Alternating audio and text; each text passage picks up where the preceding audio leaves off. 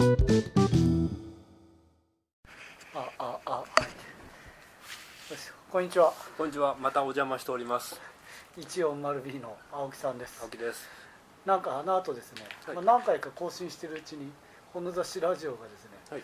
日常業務に埋もれてはい。更新できないままお。2, 2ヶ月ぐらい過ぎちゃった。青木さん来たから今日はですね青木さんをもう一回出てもらって「えー、とこの雑誌ラジオ」ここで復活していこうという記念すべきはい。今今言われました。再開の再スタートの場になります。前回ねちょっと反省があるんですよ、あの大阪の出版社ですって言いながら、うん。終始標準語だったっていう。あおかしいじゃねえかって結構あっちこっちから言われて。あそううん。そうなんだ。で僕かこっち来たらうん。言葉が戻んないじゃないですか、うん。今もうこの言葉ですけど。うん。コントロールできなくて。言葉？えじゃあ関西にいる時は関西弁。めちゃめちゃ関西弁。えそれどの辺で変わる静岡で変わるんですか？名古屋でわだ自分でノーコントロールなんですよ。え全くでえうん「お前変な言葉喋ってるぞ」って言われて、うん。戻そうとするとめちゃめちゃおかしな関西弁喋り出すんですよ。あ東京で関西弁を喋ろうとす東ると？京関西でも。えもうスイッチがえうん。こないっていうか。あよくわからんのですってこんな感じで こんな感じよ ようわからん。えもともとは京都の人でしょ、はい、京都で、えっと、東京に出てきて、東京出てきたのだって30前だから。うんうん、そこで一回、うん、全全然。じゃあ今日何弁で喋りますか？わかんないですだか。ら いや本当は関西の言葉で喋りたいんですけど、うん。今全然出てこないから。すごいザ標準語みたいな。めっちゃ焦ってます。いやちゃうねんちゃうねんってこういうこういういやほんまほんまほんまになっていうちょっとこれ鳴らしとか言っとかないと喋れない。いや別にそんな関西弁じゃなくてもいい。今日ね青木さん来ていただいたんで、はい。えっと実は11月に我が社からじゃなくて双葉社からなんですが本の雑誌「血風録」と本の雑誌「風雲録」を足した今漫画がウェブ上でアップされててそれが書籍になる。黒と誠っていうんですけど上村新作さんという方が書いてえあの今ウェブでやってる。ェブで連載するのコミコミックとして？コミックとして1巻目が出るあでも1回目なんだ。すごい。うん。続くんでだ第10今11話ぐらいになってるのかな。12話ぐらいかな。それで1巻。だから一応続く予定。あれウェブで全部連載するんですか？してくんじゃないかな。うん。でその1巻が11月8日ぐらいに多分発売っていうか搬入になるんですけど、はい。そこに向けてですね、はい。えっと、私も青木さんも「えっと、炎雑誌血風録」および「風雲録」および椎名誠の著作を読んだ結果ですね、はい。今出版社で働いているはい最も影響を受けてしまった人生がねはい人としてちょっとそのカウントダウンに向けてですね、あのちょっと椎名さんのあの頃の魅力とかそういうの話し合っていければと思うんですけど、お題が正しい。素晴らしい。まああのもっと熱狂的なファンの人もいると思うんです。そうですね。椎名さんに関しても。はい。ねもっと近づいた人もいっぱいいいっるだぱいいうるから、ろしねまあ、我々なりの感想というか思い出というか話していければと思うんですけど青木さんはまず初めにどっちを知ったんですか？椎名さんもちろん。えっとこの間もちょびっと話したんですけど、うん。僕中学の中学2年の時の同級生がめちゃめちゃなんか大人っぽい同級生がいて、うん。おね、お姉ちゃんがいたんですよね彼は、うん。だからその関係で音楽とか本をうんちょっと先取りでいろいろ教えてくれたんですででその時にうん。最初に小林信彦とかそこら辺を教えてくれて、うん。で次にさらば国分寺書店のババのおあの愛し、えー情報センター出版局版の,、うんうん。あのすごい表紙のやつをうんうんうん「これすげえぞ」って言って「読ん。でみ」ってうん。持ってきてくれてうん。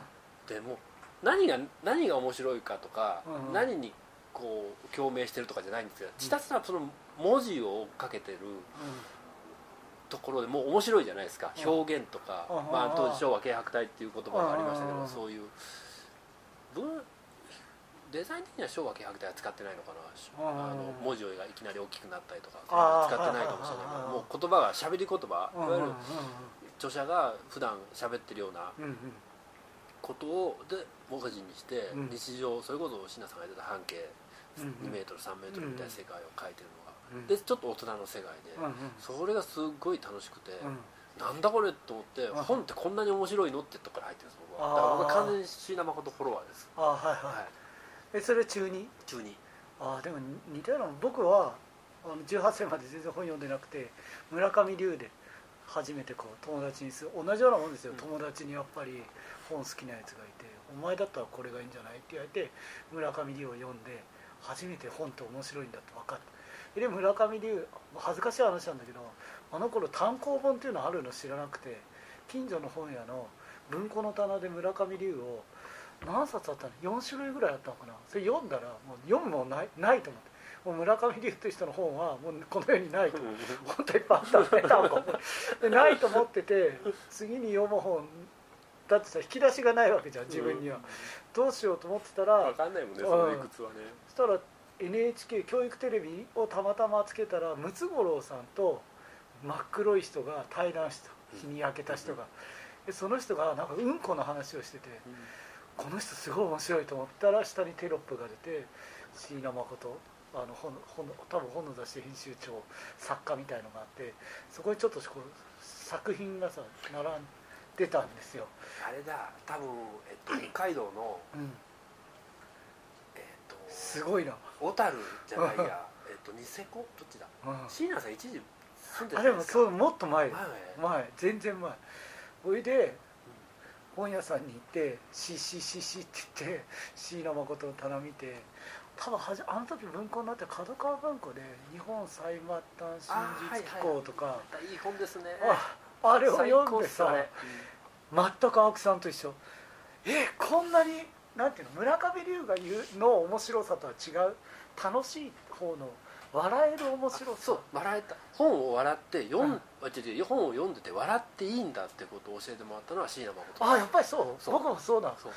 哀愁の街とか読んでさもう笑い転げてもうピンポイントだけど哀愁の街でうん。不思議の小林が、あのタッションしてるところを後ろから蹴られてしょんべんまみれになるかなんかシーンがあってもうね そこは俺10回読んでるけど、うん。まだ笑える。覚覚えてる？覚えてる？とか俺ちょっと違うんだよ。俺あの木村慎介さんがあの鶏ガラを最後の粉にしての食べちゃうところ。名作名作名作ですよね。名シーン。ですよね。あそこ笑いこれ今読んでもやっぱ笑っちゃう。でもそうやって本読んで笑えるってやっぱり知ったのってなんか僕はもう完全に椎名さんだそうそうそう。てか本ってやっぱすごい正しいもんだと思ってたから本当だ。うん。どっちかがあの全然正しくない小中高だから、うんうんそういう優等生の世界うんうんだからそう近寄れないと思ってたし、うんうんうん。でもあ別にいいのかなと思わせてくれたのはやっぱり椎名さんでですよね。うんで、まあ、本の雑誌うん。周り、うん。うんでえでもおばが読んだ後はさやっぱりこう順々にそれどうしたんですか？おばば小遣い持って買いに行ったの？友達が貸してくれたんですか？おばばは貸してもらってうん。返して、で、えー、とどうも哀愁の町に霧が降るなっていうのがあるらしい、うんうんでそれをすぐ買いに行って、うん。でそれ京都？京都京都の新進堂教法店。ああ多分多分うんで上中はかすぐ買って読んで、なんだこれって面白いでも中なんか最高じゃないですか、うんあの中間って、めちゃめちゃ面白いじゃないですか、でで下巻探したらないんですよ。どこにも。うん それはもしかしてまだ？出てなかったの？あじゃあリアルタイムであの上中下がじなかなか出ないのを感じてた人？だから僕は下巻は初版本持ってます。あすごい。京都の自宅にすげ情え報センター出版局版の帯ついてるちゃんと。あついに完結かなんか書いてあったそれは自分できる哀 愁の街がなかなか出ないのをリアルタイムで感じた人と深夜特急がなかなか最後に出ないのをリアルタイムで読んでた人ちょっと羨ましいなと思っててえじゃああの中間からずっと待ってて、まあまあでも、まあ結果的にそんなにあれじゃなく1年ぐらいで出てると思うんですけどね。うん、もうもう終わるのが辛くて辛くて、続けてほしくて。続けてゲのゲとか出ないのってずっと思ってた。途中で自分で言うんですよね。そうそうそう終わらなくなった。いしんちゃんどうしようとかゲのゲで書いてる そう。それはじゃあずっとそのまま椎名さんの本はずっとその頃はだから読んでたんですか？えーっとね椎名さんの100冊目ぐらいまでは全部単行本で買って、実家にまだありますね、あその辺からさすがに多分もうちょっと追いくまあ言ったら売れっ子になってうん数も出だしたからうんちょっと追い切れなくなってて、何ですか？その何の何の魅力だったと思う？こっちがだから少年じゃないですかまだ、やっぱすごい大人の世界への憧れなんですよね、うん。ビールを飲んだらこんな楽しいんだとかあ仲間仲間同士でこんななんか子供じゃないような集いができる遊遊びを大人が本気で遊んでる世界とあか、あうん、で他にあんまりなんていうの身の回りになかなかああいう大人っていなあいいじゃないですか。か結構みんな正しいことを言う大人の方が多いじゃない、うん。まだねあそう。80年代だし。そうそう。ちゃんと学校行きなさいとか、いい学校行きなさいとか、えでやっぱり椎名さんみたいに、まあ、楽しく生きて腹いっぱい食ってビール飲みゃいいだろみたいなっていうのはすごいきますよねやっぱどっかまだ自由っていうのがすごい憧れがあった世代だから。もうドーンとねうん。なんか自分のなんて言うんだろう。ああなりたいっていうのがすごい。単純にかっこよかったですよね椎名さんは。ビジュアルもうん馬とか乗ってたもんね途中。まあそれはあれですよ。浜田がたまに YouTube でその CM を見てるんですよ。かっこいいとか言かって。っこいいもんね。馬乗ってる椎名さん。馬乗れるんだもん。あとなんだっけ子供と子供となんかしてる CM あんだよね。違ったっけ？なんかこの前も見てて。魚取られるよあ魚取られるやつ、ビール飛んでるよビールああ魚が飛び出すやつオケから違うかな？それか。そんあそうだ。ああったあった。ああったサントリーですね。そういうかっこよさと本のその書いてるものの面白さみたいなのがあって、だから本の世界が活字の世界が楽しいっていうのはもう椎名誠とうん。椎名誠さんと本の雑誌うんとその周辺から始まってますね、でもう自分のことだからこの間も喋っちゃったからいいけど、うん。えっとその時に中2か中3ぐらいで俺もう勝手に椎名誠といつか本を作るって勝手に思い込んで妄想ですよね。うん今完全に頭おかしいでしょうんでそのすままそのまま俺はなんか出版の世界に勝手に行くと思ってて。ああでも何の勉強もしてないですよ。努力もしてないしあれなんでですかね。別にさ出版のこと書いてなかったじゃない？ああのまあけ潔風録が出ればうん。潔風録で書いてたけどあと銀座のカラスとかも、まあ後からだと思うのね、うん。朝日新聞の例、まあ。れなんでさあんなに出版社に憧れを持たせたんだろうな？僕も全く一緒なんですよ。うん。なんか。やっぱあの世界観な仲間仲間仲間が寄ってきてうん 別に仕事してないよね本の中では。そうそう。あせチンチロリンしてるだけですよビルの屋上で。そうそう。あとギリギリわしらは怪しい探検隊の周期うん。の仲間の方で山系の三島さんとかが出てくるじゃないですか。いいなと思いながらこういう立場の人あピータカさんとかもいたから、なんか憧れまなんかなんか椎名誠から出版社っていう出版業界っていうなんか流れってなんかありましたよね、うん僕は多分すごいあの短絡的なんで出版の世界にいたら椎名さんに会えると思ってたんじゃないかな。それぐらいすごい直情的なえでもサイン会とか行きました？いた。あ新進堂京ホテルのやつ。新進の京都に行った。はいはいはい。うん。しうん。えーっと KBS これはもう二十歳村18か。うんうん。KBS ホールっていうところでうん。学の物語の試写会をやってて。あはいはいはいはいはい。でそれに当たっていってでもう最後うわーってなっててもうすもう、うん。なんていうのスターですよね。ススターを囲むファンみたいなので 終わってから。必死でサインが欲しくてうん。すっげえでかい声で「お願いします!」って言ったら椎名さんバッと振り向いて「ううん。わっ!」って言って「よこせ!」って言ってうんすげえ。ああ言ってみるもんだ。な プロレスラーみたい。そう。だから「学の冒険」え学の冒険ですね、うんうん。映画。うんうん。あれのパンフレット椎名さんのサイン付きですサイン付き。結構持ってますよ持って 自分のお宝グッズがね。うん。何だったんだろうなでも。いやで普段を椎名さんってあの哀愁の街の世界もそうなんですけどうん。すごい仲間を大事にするしうんうんうん友達の世界を美しく描けるしうんうん。あの憧れじゃないですか。うんであれ不安にも優しいじゃないですか。でさっきちょびっとこの前に喋ったんですけどうん。不安レター送ってるんですよ。恥ずかしながら。うん人生で唯一の不安レターを椎名さんに。っていうか人生で誰にも送ったことない不安レターをうん。椎名さんだけに書いたことがあるマジで？すごいな。だからうん。返信が来たんですよ。レニングラードから。レニングラードから？あのだからあれじゃない？あのトイレのあのなんだっけ？あのエッセイの頃。だからおおロシアこあのあそうか。はいは大黒屋広大うんうん。を追っかけてるあのツアーの時多分レニングラレニングラじゃないかな、いイルクーかどっかの多分もう何にもすることがなかったんだと思う。うんうんうんうん。閉じ込められてたことで,、はいはでそこからじゃあそんなの来たらさ不安になるじゃないですか、いさらにね。うん。それはさおかしくなるよね。宝物じゃないですか、うんうんうんうん。そうなんだ。僕はねあの今の話聞いて思い出したんですけどあの椎名さんに憧れて椎名さんがそのなんていう昔ガリバン釣りとかでさ自分でなんか作ってたっていうのは要所要所書いてあるから全く真似してだからカヌーわしら怪しい探検隊の真似をしてカヌーを友達とやり始め日本中のあちこちの川にあの自分たちの怪しい探検隊作っていってそうすると今度こうなんていうのコピー誌？野外生活っていうコピー誌を作ったそれやっぱり深夜さんに送ってた？えなんかハガキが来た？やっぱりありがとうそうでしょ？そういうことされるとね、うんうん。やっぱりついていこうと思うじゃないですか、うんうん。まあ、俺も一回コピー作ったことある。うん、あらあれじゃんやっぱりさ友達に原稿書かせて。あ同じ同じ。で俺編集後期だけ書くみたいな。うん。古いことしてた。らなんだろうねあれ。真似したかったかうんなてうん今ちょびっと出てきたんですけど、うん。野田さんの影響も大きくて。椎名さん以上に自由な人って感じがありましたよね。そう。でその椎名さんが憧れる野田智介っていうものに対する憧れもあってなんかちょっとでも近づきたいみたいなのはあったですよね、ありましたね。うんまあそうやって出版業界まで。そつゆっかりたどり着いて、でもまあ結局全然ね、うんお仕事するようなことはなかったんですけども言ってもいいですよね、うんだから、えっと、椎名誠を情報センター出版局の「おばば」を最初に書かした編集者が、あの星山さんっていう知る人と知る。いやもうみんな知ってますよ鬼椎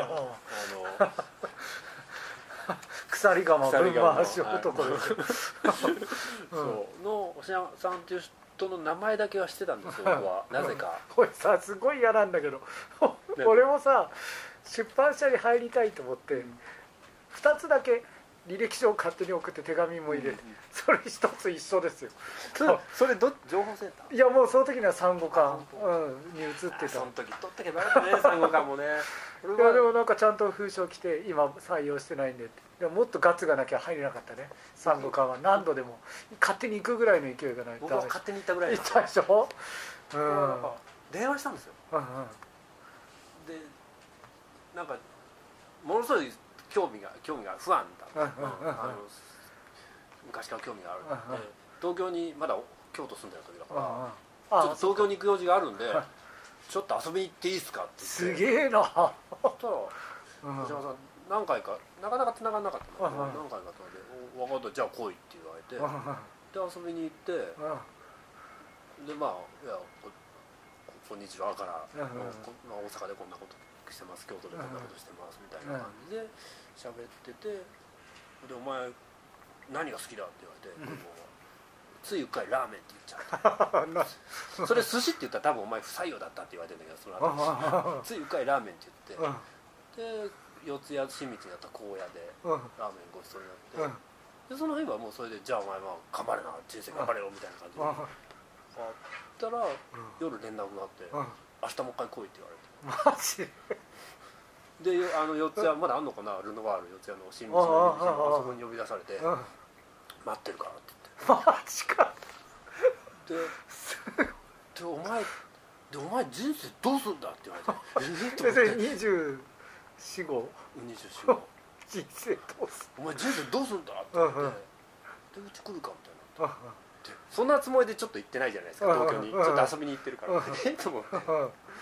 ちょっとだけ時間くださいって言って。さすがに京都帰っていろいろ相談するとこもあったから。あそうだ東京に行かなきゃいけないわけなんね、うん、そうで今でも覚えてるあの大阪の当時「ピアっていう雑誌のバイトしたらですけどそこの前の公衆電話から電話したの覚えてる。お世話。になりますお世話になりますって言っておおそれはすごい覚えてる。ものすごい緊張して電話したの覚えてる。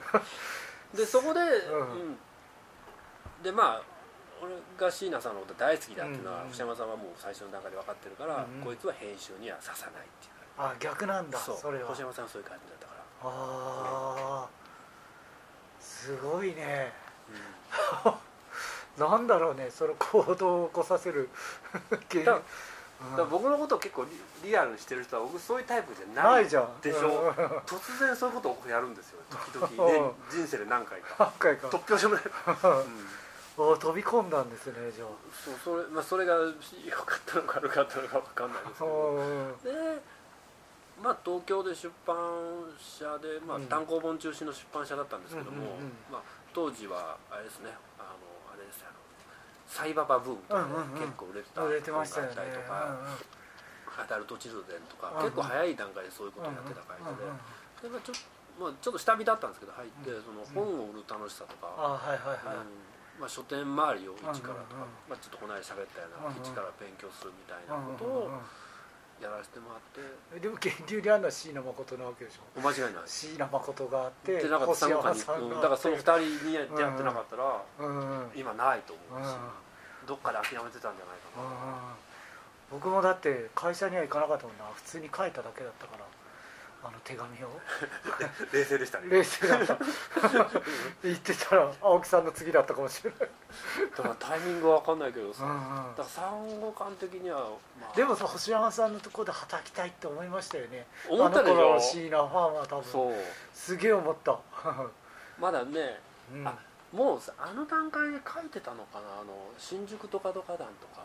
ああれは後じゃないかな、まだもうちょっと後。あそうそのあれうん。週刊祭でしたっけ？連載、それがその産後館のタバコブースに置いてあった、あ迷子。は いうんうんうん。であれ星山さんガニ股編集長とそのままねはいはいはい出てくるから。はいはいあそうですよそうねなんか苦笑してた。自分がそうそうそう。でも置いてあるのちゃんと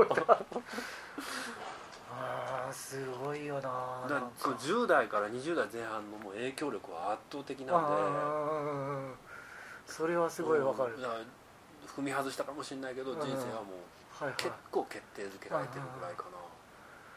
まあ僕は僕は結局そのなんていうの初めて入れてもらえた出版社っていうのは歯科歯のねうん。専門書のクインテッセンスっていうところで、まあ、完全専門書の出版社なんですよ。でなんかさそれとすごい地味地味であれな鬱屈してるからと思われるかもしれないんだけど僕からすると椎名さんがストアーズレポートで働いてたわけじゃないですか、業界誌で、あんまりなんていうのそこに対してさ暗いイメージも何もなくて椎名さんと一緒で専門業業界誌入れたぐらいのなんかちょっと楽しい気持ちもあって。なんか大きい出版の世界ですよね。そうそうそうそう。こには行けたなって、まあそうそう。なかなかね行けないっていうのも現実的には分かってたから、うんで椎名さんの登場人物はそこでもさなんかやっぱり楽しそうに働いてるじゃないですか、うん。それこそチンチロリンしたり。そうそうそうそう。うん。銀座のカラスで徹夜でみんなで。ああいうのはねなんかいい影響を与えてくれましたよね。サラリーマンになることを多分うんうん。あの悪くないって思わせてくれたのかああもしれない。そうかも。うなんとなく青木さん僕もさサラリーマンにはなりたくないって思うようなそうそう10代だったでしょ。で椎名さんのさ新橋烏森口とか銀座のカラス読むとさあサラリーマンもなかなか面白いかも昼飯ただ生姜焼きとコロッケ定食食えるだけでもいいのかもってちょっと思いまんしたよね。うん思った思った、うん、でなんか同年代の同僚とわさわさ金酒飲んで。そうだから80年代に言われてたステレオタイプのなんかこうサラリーマン、うんうんまあ、もう一個前の猛烈時代のサラリーマンみたいなのとはちょっと違うのがあるんだっていうのはああそね。多分気づかせてくれてたのかもしれないし。もうすごいこう拒絶反応がなかった。勤めにネクタイ締めて、うんうん。まあ、んましてなかったけど、うんうん。ネクタイ締めてスーツ着てうんみたいな世界が嫌ではなくなったのはものすごく影響してるかもしれない。そうかもしれないね。社会に出ることとか大人になることが悪いことじゃないんだよっていうのをもしかしたら教えてくれてたのかもしれないですね。で会社が休みだったらカーヌ行きゃ楽しいだろうとか、そういうのをもしかしたら伝えててくれたのかも。生きながらそう学校終わったらいきなりなんか人生がとそうそう、止まって次のとこ、次の世界に行かないといけないんじゃうんなくて、しかもそこも全然違う世界だっうんて言われてるわけじゃないですか。毎日仕事だけ。ちょっと違う。そうじゃなくて別に延長線にあるし、うんうんうん。だったのかもしれないです。そんなうん当時そんなこと思う余裕もないし。よ。とにかく俺は椎名誠になりたいと思った俺椎名のことになりたいのは多分早々に諦めてたと思うんだけど。俺はまだね仮面ライダーになれると思ってた少年だったと思う。な本の雑誌に入って何度も会うようになってこれはなれないと思いました。全然人の器が違う才能も違うと思います。もうだオーラオーラって言葉で使い簡単に言いたくないけどやっぱただるないが全然違うでしょ。そうそう。何回かあったけども、うん。本物の本物の人はなんか出てんだっていうのがうん。よく分かりましたよ。なんか、違うんだなと思って。なんか体中からなんか出てるもんかっこいいんだもんそうそうそう。もうやられてるからな俺たちは完全に。そういう意味では。うん。やっぱりそれで出版業界に入ってこうなんていうんですか。どっかでこう自分は違うやり方だなとかっていうのは考えました？やり方っていうのは。なんていうの？椎名さんの本を作るっていうのを目標にしてたわけじゃないですか人生。ああそういうのとは違うとそうころに。現実的にはそんなのなかなかそこにたどり着ける感じはなかったんで、うんうん。最初に入った出版社も含めて、うんうん。あのまあやっぱもうでそこはそこで日常で目の前にある仕事で必死だったしそのそのなんだろういや目の前にあるものの中で楽しいものを見つける、うんうんやりがいうんを見つけるとかになっていったんで、うんうんなんとなくそういう意味ではちょっと一安心ししてうんうん。仕事に向き合ってたんじゃないかあーな、その出版社にいることによって、うんうんうん。もう引きずってる場合じゃないですもんね。次から次に仕事がいろいろあるし。だからそっちもまた面白いし。うん。だから僕はそういう意味ではすごいその次に感謝するのはうん。またやらしいけど杉江さんであって、うん。2001この間話した2001年か2年ぐらいのうん。その有林堂飲み会でついうっかり出会ってまあどもうもう半ば本の雑誌の人だからね。機会があるごとにね南大のあの,、うん。あのとこも結構寄せてもらったし、うなんかイベントあればね椎名さんの写真展とかでも。そういで一緒にもさせてもらってるし、まあ、この間の話だとなんかねあの倉庫の話とかで一応丸 B がうんすげえお世話したみたいなんだけど、うん。あ91でお世話になってますからね 本当は一応丸 B っていうか俺の方がね 青木青木個人も含めて。だからそれぐらいお世話になってるんで、うん。そこはまあうんゴールとは言わないけど、うんうん。もう近いところにかなり行けたのは安心感を与えてもらってると思う、はいはいはいはいはい。もう全く遠くではなくてうん。割となんとなく距離の近いところまで来れたし、うんうん3 5 6の時に、うん。その中学の時にうん。おばあを貸してくれた友達と十数年ぶりに会ったんですよ、うんうんそいつでもぜそいつの方が実は文章がうまくて、本も読めるし、うん音楽とか文化に対するシャープだし、視点もうん。全然向いてるんですよ、こういう文化うんうん。が、でもなんか金融の仕事してるんですけど。あでそいそいつと十数年ぶりに会って今こんな感じででまあであの頃何人か仲間がいてみんなその出版の世界とか、うん出版社に行きたいとか本作りたいとか、うん。椎名さん好きとか言ってて、うみんなやっぱ違うことやってるんですよね、うんうんうん。だから唯一お前だけがんうん。そこに行ってるから、お前が成功なんだよって言って、うん言ってくれて、うんもうそれでもうそれだけでもうあすっげえ納得したって嬉しかったし、あでも不思議なもんですよね。うちは兄貴がすごい本好きで兄貴は大学卒業するときに出版社も受けてるんですよでももう全然今違う仕事してて。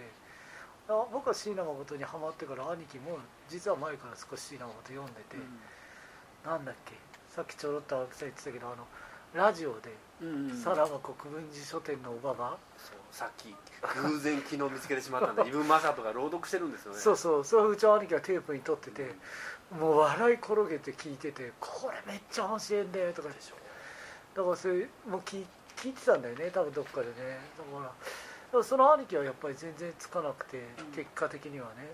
なんとなく自分の方がその後から本読んだあれなのにいるっていうのはすごいですよね、まあ好きだから行くっていうわけでもねないしね。音楽すげえ好きなうん。ロックバンドがいたりミュージシャンがいても 確かにね。バンドマンになってないもんね。そっちには行ってないもんね。音楽業界に行こうと思ったことは一回もないしないな。不思議ですね、うんまあやっぱりどっかで選んでるんでしょうね、うんうんうんあの自分に合うものって言っていいのか分かんないけど興味が深いもの、うんうん。好きだけじゃないのかじゃああの黒と誠ってな、はいはいはい。読んでます、読んでます。すいません。読む読むに決まってるじゃないですか。こういうこの前ちょっと著者の人が来てうん。話してて、うんまあ我々のようなマニアがね、読んでどう思いますかって言われて僕はもう全く抵抗ないっていうか、よくぞきちっとまとめてくれたと思ってるんですけど青木さんどうですあの全体的にはもちろん全工程です。か でもっと言うと、うん。頭の中で描く、当時の椎名さんとかうん目黒さんのやり取りとか、そのうんのなんだランチ食べてるお店の風景とあかがよりもすごくシャープで、あの違う映像を見せてもらえてるあーんですごい新鮮で、あの楽しいですね、全然その50年ぐらい前か40年ぐらい前。40年ぐらいえだって椎名さんたちもう76、7だか前でそういうのを感じさせなくて今今のドラマとしても全然。まあ電話とかねそういうのはもちろん小道具が違うんですけどら、うんそういうのがなんかすごく楽しくて、あれ不思議なもんですよね。絵面で見れるって、まあ今風絵なんでしょうけどねあれがね、なんか全然読んでたイメージとも変わってくるっていうか。そうそれが嫌じゃない。嫌じゃない。あの自分の頭になる映像とは全然違うもんが生まれてきたけどすげえ楽しい。あの漫画読んで初めて目黒さんって本当にしょうもない人だったんだなっていうのがよく分かってなんかあんないっぱいいると白さんの周りにいるいっぱいいる不思議な人たちの中だって埋もれてたしなんかここに本の雑誌社にいる時もさなんか別に普通に普通じゃないんだけどまだ普通に見えたけど、若い時の目黒さんひどいよな。ひどいですよね。ひどいですよね。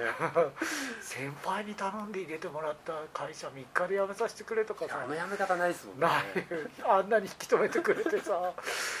あやっぱでもあれは絵になったらやっぱりそういう印象をうん。改めて持てるってすごいなと思って、うん、あなんかこの漫画はちょっとなんか初めね描けるのかなと思ったんですけど、うん。しかもこっちもすごいこう思いがあある本だから、まあ、それをうまくいい意味ですごい裏切ってくれてるからいいなと思って。だ結局あの時代のやつってえっと新村スカラスモルだけですけど NHK でドラマしたの。そう。あれぐらいしか尾形直人がねやつですよ、うん、ないんですよ。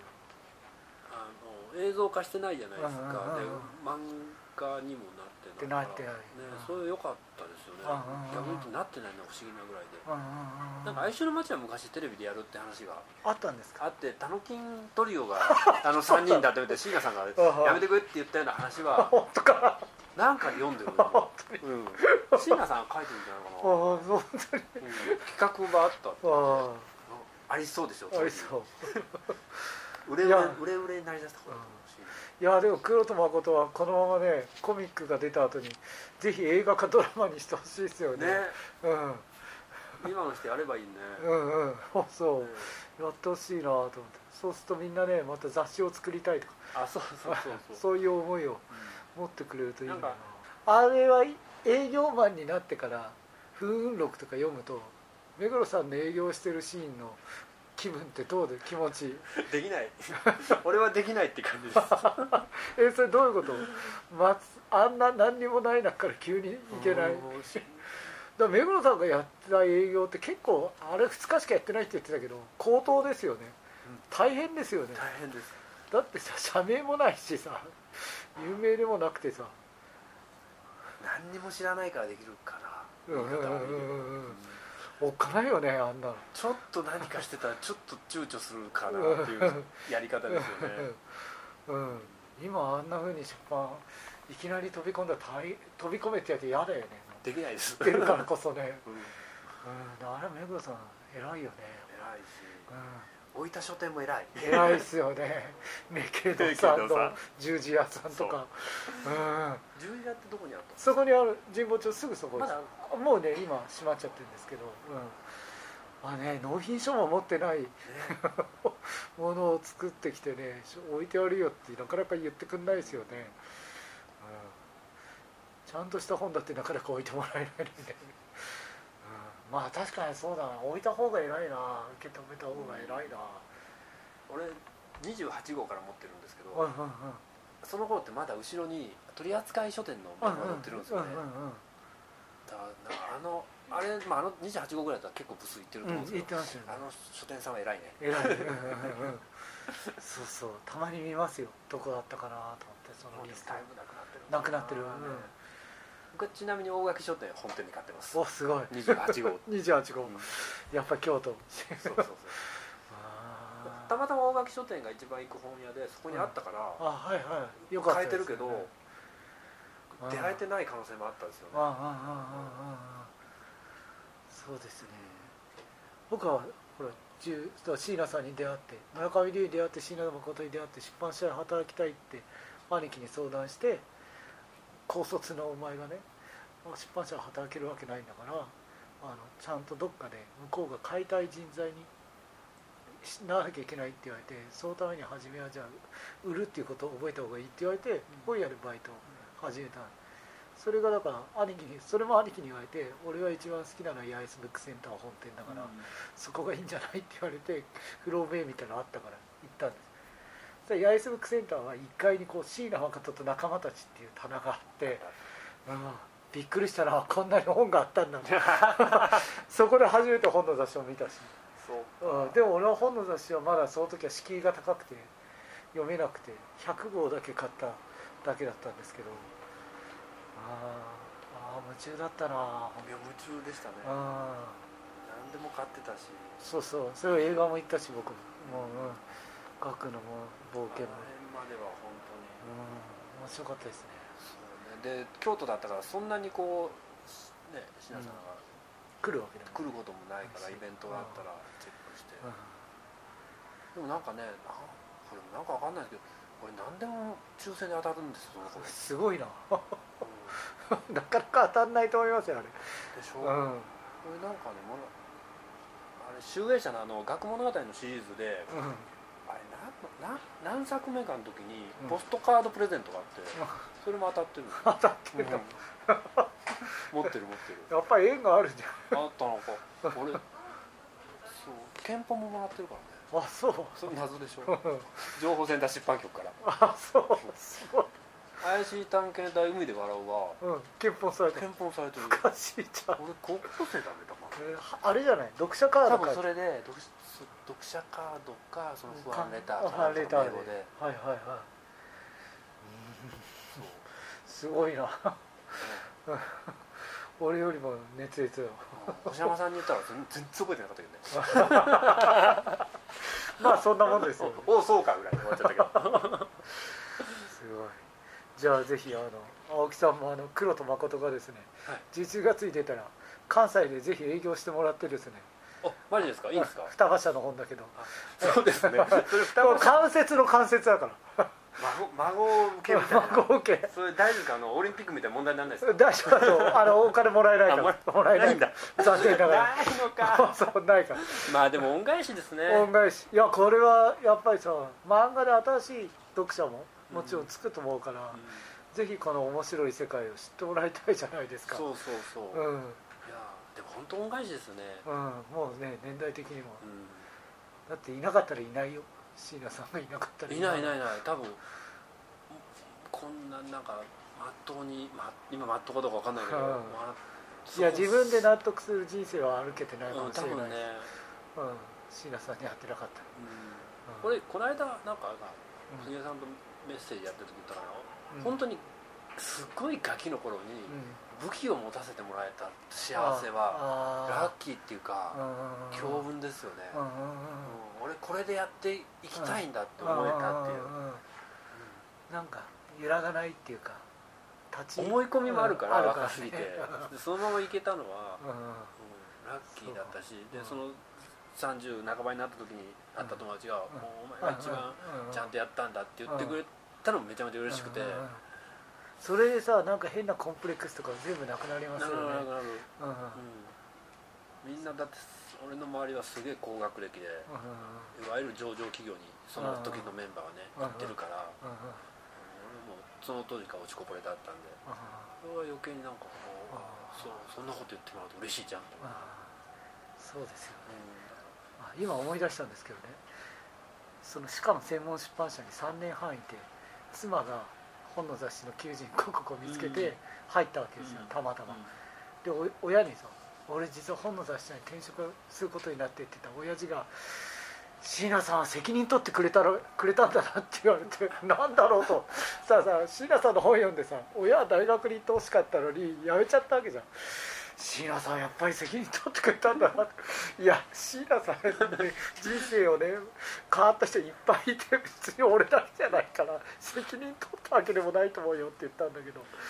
でもまあね。いやでも責任取ってる人少ないですよ。そうそうその椎名さんが反抗したかどうか知らないけど。え押してないよ。だって面接はいなかった。けどけど椎名さんが責任取った人は少ないし星山さんみたいにうん星山さんも責任取ってくれたからね。責任取ったそう。まあそうだね。すごいね奇遇かも俺たち、うん、まあでもだからそのね恩返しですよ。恩返しね。この黒と誠を、えー、と営業マンとしてねはい。頑張ってあのコミック売り場多分コミック売り場いやコミック売り場は普通にコミック売り場の人たちがああると思う。双葉の。人たちがいると思う。我々そう文芸の棚で黒とあるいはうんそうそうシアさん著作とかあるいは書評の本のあたりにちょっと置いてもらうことを頑張りましょう。11月の？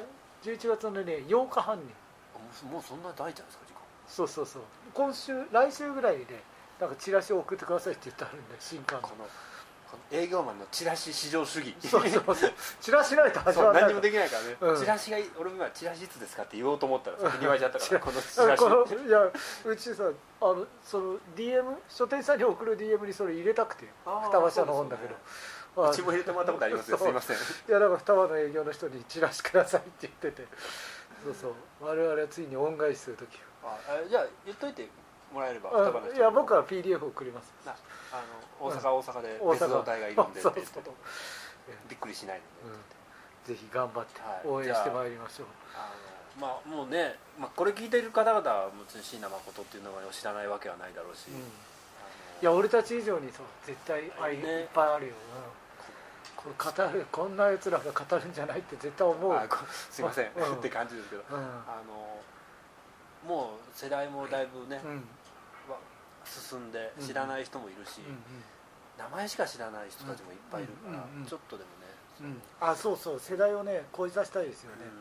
自分たちはリアルタイムで味わったけど、ん。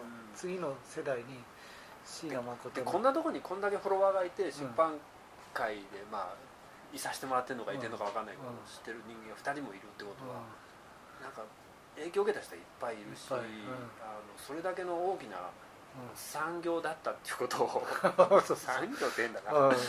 なんかねその、世界観みたいなものを、椎名誠および本の出しの世界観みたいなものをもうちょっとこう知ってほしいなっていうのは、ありますよね、うん。こんなにこう当時の若い人たちはうんガキも含めて影響を受けて心を震わしたっていうのはちょっとしたことだと思うんですよね、うんうんでもなんか伝えてたものは普遍的なものでうん。自由に楽しく自分なりに生きるいいんじゃないみたいな、ね。うん、ものだと思うんですよね。だからうまく伝われば超えてくるんじゃないかなと思ってて、うん、まああれですよ。会社3日で辞めるって言ってもあの自分に合った仕事見つければ生きていけるのあかそうですね。そうですね。そうですね。分かるから、うん、人生の本でもありますね。そうです。本当か？いい。の惑わされちゃう。そこは押していいのか？じゃあそのうち今度青木さんと俺で雑誌を作るっていうので。あー。そうですね。ざでも俺深夜ラジオやりたいんだあー。俺ずっと言ってるけど俺杉江さんと深夜ラジオやりたいんだよね。じゃあこれでねやろう。定期的に定期的にね。ズームでも何でも。あアンカーっていうソフトつなげてれば撮れ撮れるみたいなんですよ。これ今テープで撮ってるけうん。どそれぜひやります。深夜ぐらいですか？深夜。深夜。俺9時に寝ちゃうからな。頑張って 頑張って。頑張分かった。あのジャズラックとかちゃんとやって音楽とかも流して、ああ音楽流す。大大変なんですよね。多分。ねあの権利がね、うん。音楽は難しいっすよねやっぱり。ツイキャスならいいんだけどね。うんうん。いやでもねやりたくないですか音楽。うん音楽ね自分でかけたい。めちゃめちゃ偏ってるけど俺たち。同じ曲ばっかりかかっちゃう。ダメだよ。ありがとうございはい。ます、ありがとうございます、今日もほぼ関西弁ゼロでした。あそうだ。かなわかんない、またじゃあ関西のハモさんに怒られるはい。はい。じゃあありがとうごありがとうございます